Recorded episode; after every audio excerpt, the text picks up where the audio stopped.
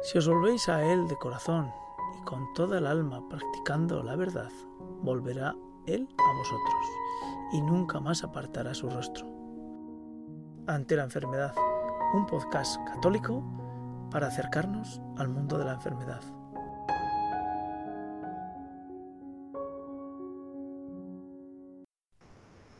Hola amigos de Ante la enfermedad. Estamos un día más en ante la enfermedad con Raúl Gavín, que nos va acompañando y nos va dirigiendo en este camino que es cómo la escritura, la palabra de Dios, nos va dando luz a la enfermedad. Es decir, Raúl Gavín en su proyecto publicado en Iglesia en Aragón, pues eh, lo que está realizando es cómo la enfermedad se puede ver reflejada en la palabra de Dios de los grandes personajes de la Sagrada Escritura. Hemos repasado unos cuantos de ellos y hoy nos toca José. José es una figura que personalmente le tengo un gran cariño. ¿Por qué? Porque cuando era pequeño iba a las catequesis del pueblo, eh, construí todo un mundo en torno a José. Un hombre que es desde muy joven despreciado y envidiado por sus hermanos. ¿Qué peor le puede suceder a alguien que sus propios hermanos le envidien y lo desprecien? Después, para poder salvar la vida, escapa, huye, lo venden y se queda en Egipto. Y termina con una gran historia feliz, porque es el segundo después del faraón. Para mí, José, eh, cuando lo descubrí y me lo describieron la primera vez, era algo así como un gran hombre dentro de la Biblia. Hola Raúl, ¿qué tal estás? Hola Eliseo, muy bien, muy contento también de, hablar de José, que también es un personaje. ¿A quién no le gusta José, verdad? Sí, ¿A quién no le gusta? Es un hombre que tiene, que, que, promueve, ¿verdad? Cosas positivas desde, desde el punto de vista de su historia, ¿no? Y hoy Raúl nos va a ir entramando por qué José es un relato y un personaje dentro de la Biblia que nos puede hacer mucho bien a los que nos asomamos a ese punto que es la enfermedad. Y antes de comenzar vamos a hacerlo como otras veces y en otras ocasiones lo hacemos, pues eh, bueno, pues eh, rezando un Padre Nuestro para que el Espíritu Santo nos ilumine y nos ayude a hacer este caminar dentro de ante la enfermedad con la palabra de Dios. Padre nuestro que estás en el cielo, santificado, sea, tu nombre. Venga, a nosotros, tu, reino. Hágase tu voluntad en la tierra, como en el cielo. Danos hoy, nuestro pan, de cada, pan de cada día. Perdona nuestras, Perdona nuestras ofensas, como también nosotros, perdonamos, a los, que nos ofenden. No nos dejes, no nos caer, dejes caer, en la tentación, y líbranos del, líbranos mal. del mal. Amén. Bueno, pues eh, vamos a ver, Raúl, eh, cuéntanos un poquito cómo es la historia de José. Bueno, la historia de José creo que es además eh, de las historias del Antiguo Testamento, posiblemente sea de las más conocidas. El Antiguo Testamento es el gran desconocido de la mayoría de los cristianos. Parece como que eh, incluso de los, eh, los sacerdotes en las homilías apenas predican sobre el Antiguo Testamento. A veces se ciñen, se detallan exclusivamente el Evangelio y como mucho, como mucho, como mucho, a veces las cartas de San Pablo pero el Antiguo Testamento apenas se detienen. Y sin embargo, eh, José, José tiene una historia, vamos, José que es figura de Cristo, por otra parte, ¿no? Eh, José es figura de Cristo porque la vida de José, eh, hijo de Jacob, mm, vendido por sus hermanos, como Cristo, vendido por sus hermanos, sus, los apóstoles, ¿no? Vendido por sus hermanos, por Judas, vendido también, esclavo en Egipto, José, como, como Jesucristo también, que fue esclavo antes de ser eh, crucificado y en la cárcel, eh, como Jesucristo también. Pero finalmente, pues eh, José llegó a ser virrey, como decías tú, el segundo del faraón, el que más mandaba en Egipto.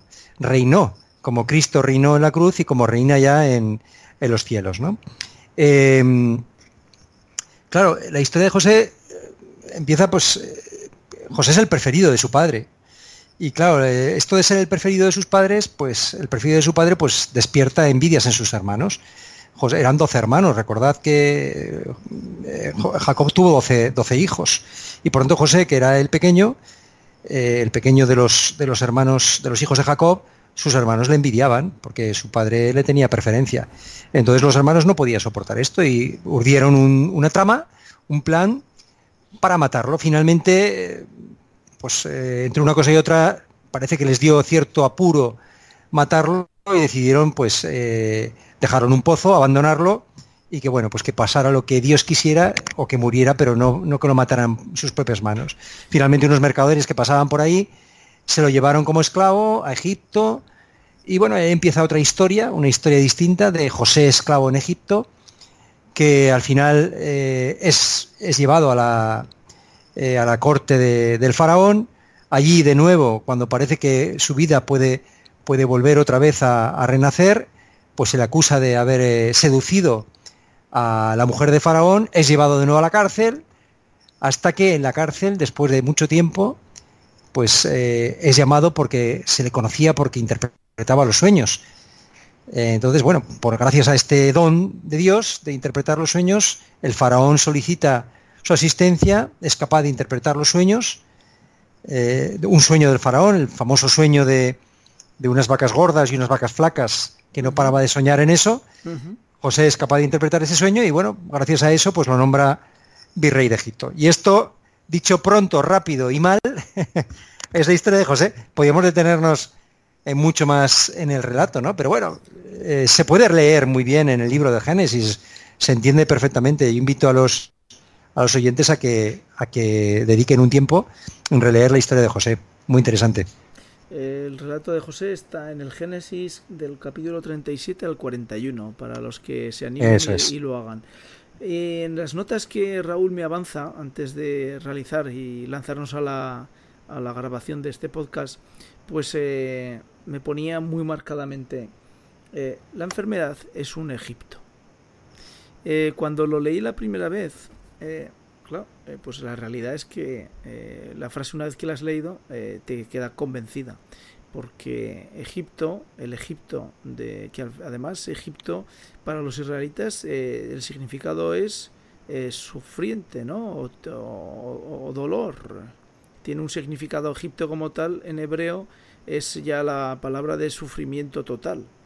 entonces, la enfermedad realmente nos atrapa y nos lanza hacia una, una situación de esclavitud que no nos deja mover? A ver, eh, fíjate, Egipto, lo que tú lo decías, ¿no? Que es, que es signo siempre de. Es también Jesucristo huyó a Egipto, eh, es, es, signo de, de destierro, de, esclavitud, eso fueron esclavos en Egipto, el pueblo de Israel. Eh, Egipto signo de, de, de, lugar en el que no queremos estar, uh -huh. lugar donde no queremos estar, momento existencial en el que no nos gustaría estar. Por tanto, la enfermedad es un Egipto, porque es algo que nosotros, ¿por qué eh, José y María huyeron a Egipto? Porque no les queda otro remedio. Uh -huh. Pero no querían estar en Egipto, no era su misión en Egipto. Su Egipto no era el estado natural de las cosas. El hombre no ha sido creado para ser enfermo, el hombre no ha sido creado para sufrir, el hombre no ha sido creado para llorar, para para, para, estar doliente, ¿no? No es el estado natural.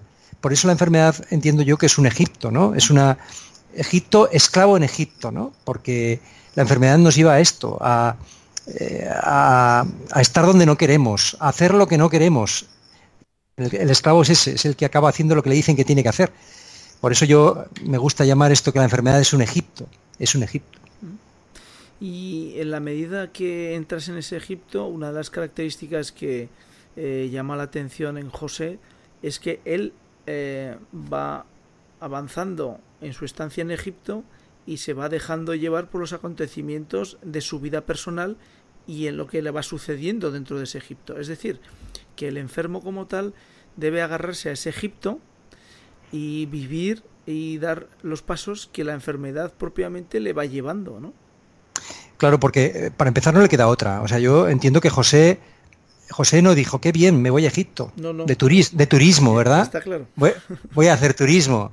Lógicamente, después lo que pasa es que José, eh, José interpreta los sueños y José tiene el discernimiento. Eh, con sufrimiento, ¿eh? con sufrimiento, porque evidentemente la historia de José, el, el autor eh, inspirado, el autor de, de la palabra, mmm, no describe las emociones de José, o sea, no, no, no dice seguramente José lloró, entró en una depresión, eso no, lo dice, no lo cuenta. Eh, sobre todo tiene mucho interés en detallar eh, las victorias del Señor dentro de los acontecimientos de, pues, de sufrimiento y demás, ¿no? Pero es claro que José, que te, sus hermanos te envidien, eso no es una alegría. Que tus hermanos te vendan, eso no es una alegría. Que tus hermanos te abandonen, eso es un sufrimiento. Y estar esclavo en Egipto es un sufrimiento. Ahora bien, José tenía un signo propio de, del cristiano, de, aquel que está cerca de Dios, que es el discernimiento. Y José podía ver, podía ver que allí detrás estaba Dios, que detrás de todo eso, detrás de toda esa oscuridad, que en ese pozo Dios estaba con él. En ese pozo donde fue abandonado por todos, donde estaba solo, allí estaba Dios. Y este es el, este es el descubrimiento de José. Por eso José fue elevado, como Cristo, que fue elevado, ¿no? José fue elevado porque reconoció que Dios estaba allí, que dentro de, dentro de esa oscuridad Dios estaba también presente. Mm. Eh, cuando hoy en día el hombre moderno, eh, que estamos tan acostumbrados y tan habituados a que los eh, hechos que suceden en nuestra vida se agolpan, es decir, viajamos, venimos, trotamos, se coinciden decenas de acontecimientos en un día, eh, nos resulta difícil parar y pensar de que la vida del ser humano en algunos momentos de la historia, como por ejemplo el de José, había un acontecimiento relevante pues eh, cada 15 días o cada dos meses y que el resto de su vida era una vida sin acontecimientos. Me explico. Cuando José, como tú decías, es echado al pozo, José está dentro del pozo. Y echarse en el pozo quiere decir que si nadie va a pasar y nadie va a venir, voy a morir aquí de hambre y de sed. Es decir, que el pozo como tal es el inicio de la muerte. Entonces, eh, Raúl, ¿cómo el enfermo eh, puede entrar en esa dinámica que José nos está mostrando en la medida que eh, cada acontecimiento, cada paso, cada devenir es una oportunidad o no para acercarse a Dios. Hay un salmo que dice, que a mí me gusta mucho, que dice, espera en Dios que volverás a alabarlo. Espera en Dios. Claro, mm, uno, no, uno no le llega el acontecimiento y dice, hoy esto es un acontecimiento que Dios lo permite para... No, a, veces eh, llega el acontecimiento y no sabemos por qué viene, no, no sabemos por qué Dios ha permitido ¿Por qué, por qué, por qué yo? ¿Por qué yo? Pensaría José, ¿por qué yo? ¿Por qué, qué he hecho yo? ¿Qué he hecho yo? Eh, José, José que, que, era un, joven justo, seguramente, un joven eh, temeroso de Dios, temeroso de Yahvé, etcétera, ¿no? ¿Por qué yo? Eh, pero estoy seguro que José, si, como seguro que Jacob le había transmitido la fe y se la había transmitido bien, sabría que, em, que esperar en Dios, que Dios es un Dios de vivos, que Dios actúa y pensaría esto mismo, espera en Dios, espero en Dios, que volveré a alabarlo. Y esto es lo que el enfermo, eh, yo invito ¿no? a, ver que, que nosotros necesitamos tiempo. Eh, nuestro, nuestro tiempo no es el tiempo de Dios. A nosotros nos gustaría que llegara el acontecimiento y que junto con el acontecimiento viniera una tarjetita que nos explicara eh, esto por qué es bueno para mí, ¿O por qué va a sacar Dios un bien? No porque es bueno para mí, sino ¿por qué Dios va a sacar un bien de todo esto? Porque al final, eh, bueno, no quiero adelantarme la historia de José, pero cuando termina la historia de José, José no tiene reproches hacia su historia. No piensa, cuando sus hermanos vienen a Egipto, no piensa, oye, que 30 años que he pasado aquí en esclavo en Egipto. No, no, dice, es que esto ha sido Dios, no habéis sido vosotros, habéis sido, ha sido Dios el que ha permitido esto. Para que hoy sea virrey de Egipto, para que hoy salve a los egipcios de morir de morir eh, de hambre y de sed, seguramente, ¿no? Dios ha permitido esto para sacar un bien mayor. O sea, no me, no me habéis engañado, no me habéis, no habéis, no, habéis sido vosotros, digamos, sino que ha sido Dios que lo ha permitido. Pero claro, en el momento eh, no cabe otra que decir, espero en Dios o espera en Dios que volverás a lavarlo. Salud de mi rostro, Dios mío. Creo que continúa el salmo, ¿no? Espera en Dios que volverás a lavarlo. Bueno, pues seguramente en el pozo, ahí en el pozo, eh, José estaría, estaría ahí diciendo, bueno, seguramente estaría con sus batallas, ¿verdad? Con sus combates, pero eh, imagino que Dios le inspiraría pensar en esto, ¿no? Espera en Dios que volverás a alabar. cuando José ya es rescatado del pozo, o rescatado, eh, más bien eh, sacado porque es un bien económico, ¿no? en el cual, pues bueno, van a poder hacer mercancía con él, ¿no? Eh, y llega a Egipto, dentro de, esa, de, ese relato de, pues de la infancia, ¿no? En que llega a Egipto, y para, para, un, para mí Egipto era la situación en la que bueno, pues los faraones eran opulentos, riqueza. Eh, estoy hablando de cuando a mí en la catequesis me relataron a José. José pasó de estar a punto al borde de la muerte a ver una realidad eh, de riqueza, de opulencia, aunque él fuera esclavo dentro de esa riqueza. Con lo cual, allí José tuvo un punto de, pues bueno, de, de, de soplo, de brisa, para respirar y decir, bueno, todavía no estoy muerto, ¿no? Es decir, todavía estoy aquí y puedo ser contado entre los vivos de esta tierra. En dentro de la enfermedad, eh, cuando esos momentos de respiro, ¿en qué medida eh, podemos hacer cuerpo con José y ser eh, aprovechar ese momento de, relajación en cuanto la enfermedad remite y nos deja volver otra vez a, tocar y palpar nuestras carnes. Me, hace gracia porque yo eso no lo había nunca visto así. Eh, esto que dices tú de porque no digo que no que no lo sea porque esto es puede ser una, forma de verlo no eh, bajo mi bajo mi bajo mi, parecer, ¿no? según, según, según lo veo yo, fíjate, em, para mí, cuando Egipto, cuando José llega a Egipto, mm, ten en cuenta que José era un, hebreo, un hebreo, y para un hebreo estar en un país eh, pagano eh, es terrible, o sea, estar rodeado de ídolos, estar rodeado de, de, una fe que no es la fe de Abraham, es algo terrible. Para él es un destierro, para él es, es es lo peor, ¿no? Estar está vivo. Porque pero está vivo. Estaba condenado a la muerte. Sí, pero, pero está vivo, pero eh, y trasladando esto a la situación del enfermo, en el fondo él lo que está es empezando, o sea, cuando él entra en el pozo, cuando él entra en el pozo empieza una historia nueva para él. O sea, pasa de una vida, seguramente una vida cómoda junto a su padre, eh, una vida, eh, pues em, pues llena de, costumbres, llena de, hábitos, eh, llega al pozo y ahí empieza, empieza, digamos, una vida nueva, una vida nueva, una, digamos, empieza su drama, empieza eh, su via crucis. Y el pozo es la primera estación, podríamos decir. Pero Egipto para mí es una nueva estación de ese via crucis. No es un respiro, es una nueva circunstancia dentro de su propia enfermedad, dentro de su propio eh, exilio dentro de su propia, porque ha sido exiliado de su casa, de su padre, de su parentela, de sus hermanos, y es llevado a un país nuevo para él. Em, es llevado a... Pero está vivo, Raúl. Eh, ante extranjeros. sí, eh, sí, pero, pero bueno, no lo sé si, José se preguntaría como Job o como Jeremías, ¿no? Maldito el día en que nací, maldito el vientre, maldito el padre, que, maldito el día en que mi padre dio la noticia, mi madre te ha nacido un hijo. ¿No? ¿Por qué he nacido el, por del vientre de mi madre? Por, si, si solo debo ver penas y aflicción, que creo que dice Jeremías, ¿no? ¿Por qué he nacido del vientre de mi madre si solo debo ver penas y aflicción, ¿no? Sí, sí, vivo sí, pero eh, ¿quién no habrá pensado incluso dentro de la muerte, dentro de la enfermedad? Depende de qué enfermedades. Decir, maldito el día en que nací, ¿no? Ojalá me muera ya, ¿no? Porque esto no es vida. Sí, dices, está vivo, sí, sí, pero, pero bueno, pues está ahí, es una, un vía crucis, ¿no? Es una nueva estación. No sé si pensaría cuando estaba en Egipto como esclavo, ¿por qué no moriría ya en el pozo? Mm. No, no lo sé. Puede ser, puede ser.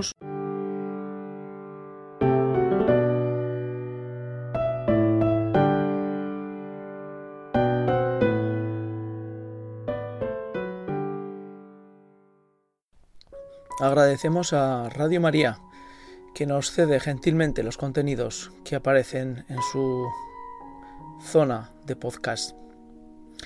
En concreto agradecemos al Evangelio de la Salud, dirigido por Padre Miguel Sebastián, y por qué no decir, de una gran ayuda para todos aquellos que se encuentran en la enfermedad. Se llama Evangelio de la Salud. De ahí hemos extraído este contenido que ahora les presentamos. Bueno, pues escuchemos ahora la carta de un padre a su hija deficiente, que pone luz sobre esta verdad, que pone luz sobre este modo de amar que Cristo concede a los padres en estas circunstancias. Y este amor se manifiesta de forma especial cuando este hijo acogido lo es a través de la adopción. Que por cierto, todos somos adoptados. Todos somos hijos adoptivos de Dios Padre por el bautismo.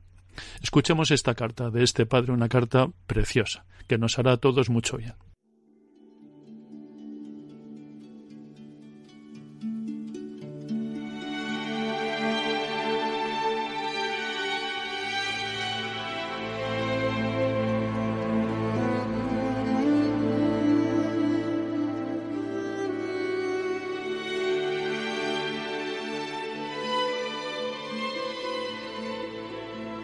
Carta de un padre a su niña especial. Hija mía, sé que nunca podrás leer esta carta que te escribo, que aunque te la lean no la entenderás, pero mientras escuchas sonreirás con el corazón lleno de felicidad y de amor, lleno de Dios. Hace un año, tu madre y yo hicimos una revisión de nuestra vida y nos dimos cuenta de que estábamos continuamente bendecidos por Dios. Teníamos salud, trabajo, alegría y fe, y cuatro maravillosos hijos. ¿Qué más podíamos pedir? Sin embargo, nos dábamos cuenta que recibíamos demasiado y sentimos la necesidad de que algo más podríamos hacer estando el mundo como está. Era una injusticia que tuviéramos tanto bueno mientras otros pasaban hambre, frío y guerras. Dios te puso en nuestro camino mientras aguardabas en soledad la llegada de unos padres. Tuvimos mucha ilusión y ansia de quererte.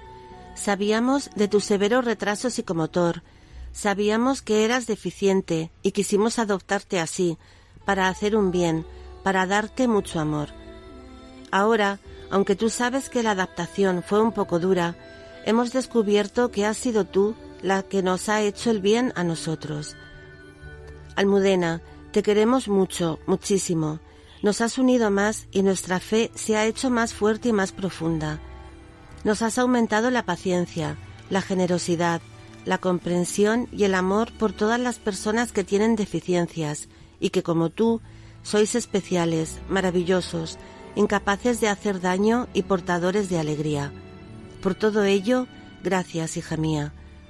Has cambiado nuestra forma de ver la vida, lo que para los demás son problemas angustiosos, no les funciona el coche, no les come el hijo, la peluquería les ha hecho un mal corte, para nosotros son intrascendentes. Nos ha dado mayor visión sobrenatural de la vida. En definitiva, nos hemos enriquecido como personas y somos más felices. Has unido a tus hermanos a tu alrededor. Por cierto, acaba de nacer el pequeño, ya sois seis. Al principio creíamos que eras distinta de lo normal, que confundidos estábamos. Solo eres retrasada en el cascarón, en el exterior, en todo aquello que desaparece cuando se acaba la vida. Que no corres igual que los demás y que te mueves lo suficiente y si no, te llevaremos nosotros. Que no hablas y no sabemos si lo harás y que con tu mirada y gestos te entendemos muy bien que no sabrás ni leer ni escribir. ¿Y qué? ¿Lo necesitarás acaso en el cielo? Tus gestos son extraños, mejor. Así nos recuerdas continuamente el amor de Dios. Eres especial porque Dios te quiere más. Eres su ojico derecho y ya tienes sitio en el cielo. Eres un ángel que Dios envía porque Él necesita de niños que sencillamente amen. Tú ya tienes el cielo asegurado y en puesto de honor porque eres inocente. ¿Sabes? Cuando dijimos a nuestros amigos que venías a la familia, algunos no entendían que ibas a estar con nosotros siempre y decían, es para toda la vida, no podréis disfrutar de mayores. ¿Pero acaso unos padres no disfrutan con sus hijos? ¿Acaso unos padres no querrían tener a sus hijos con ellos toda la vida? Tu madre y yo nos hemos preguntado muchas veces cuál es el plan que Dios tiene para ti. No lo sabremos hasta el final de la vida, pero sí sabemos que el amor ha entrado a raudales en esta casa y que podremos compartir la eternidad. Gracias, Almudena. Gracias, Dios. Tu madre, tus hermanos y yo te queremos muchísimos. Un beso muy fuerte, papá.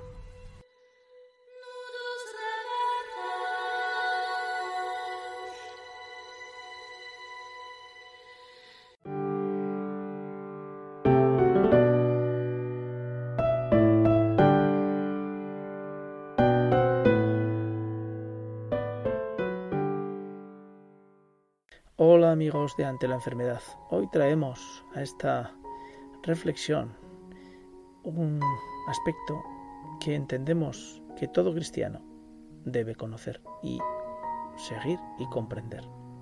La enfermedad es el gran momento que nuestra vida nos prepara para el encuentro con el mismo Cristo. A lo largo de nuestra vida buscamos a Cristo, nuestra fe nos impulsa a Él, porque Él, en primer lugar, nos ha llamado, ha tocado nuestro corazón.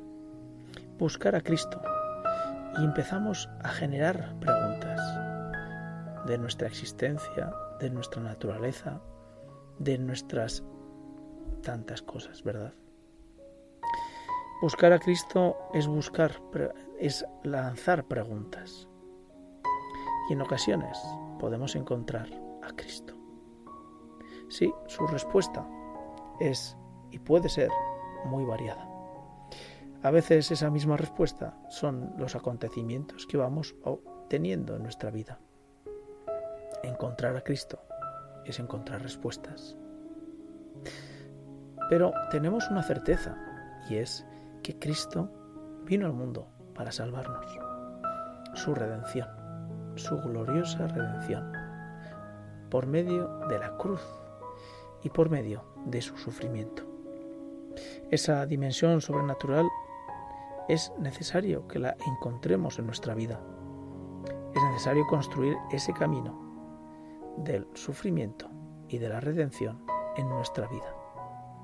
Participar de su sufrimiento, del sufrimiento del mismo Cristo y ser corredentores por nuestro sufrimiento en su cruz. No podemos olvidar que el dolor el sufrimiento, el mal en su máxima extensión, son tres elementos de la vida humana que nos ayudan a experimentar debilidad, pequeñez y pobreza. Son tres cuestiones muy diferentes a lo que cotidianamente vivimos. Debilidad, pequeñez y pobreza no es precisamente lo que vivimos cotidianamente no es lo que buscamos ardientemente en nuestro corazón y no es lo que compartimos con los que tenemos cerca, porque nuestra vida está salteada de poder, de gloria humana y otros elementos que nada tienen que ver con aspectos que nos hagan entrar en la parte más humilde y más pequeña de nuestro ser. Sin Conocer los límites propios como humanos, como personas, nuestra impotencia, no podemos encontrar a Dios. Si no encontramos nuestros límites y nuestra impotencia, Dios no nos podrá hablar plenamente. Límites de nuestro ser nos abren las puertas a la inmensidad de Dios que nunca, nunca jamás podremos conocer si no nos abrimos por entero a esa realidad. Nuestra visión salvífica no puede ser una visión salvífica de alegría y, por qué no decirlo, de pandereta. No, porque si leemos con atención cualquier pasaje dentro de la escritura, vemos que la vida de gloria que Dios nos prepara es una vida que tiene un camino muy empedrado con sufrimiento, con debilidad, con pobreza y con pequeñez. Allí nacemos y allí comenzamos nuestro caminar hacia Dios. En cada sufrimiento, en cada dolor, en cada enfermo, en nuestra enfermedad, está la puerta abierta al encuentro de Dios, de su Hijo. Por ello, unirse al enfermo, unirse a nuestra enfermedad, es estar muy cerca de Dios. La escritura dice que Dios bendice a todos aquellos que están cerca, la enfermedad nos pone un poco más cerca. Hasta aquí nuestro comentario para meditar sobre la enfermedad.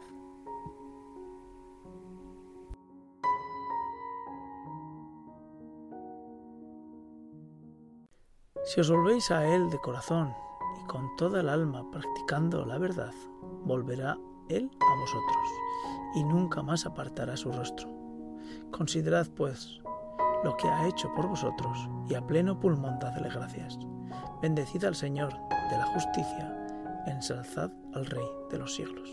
Y anunciaré su poder y su grandeza ante la enfermedad, un podcast católico para acercarnos al mundo de la enfermedad.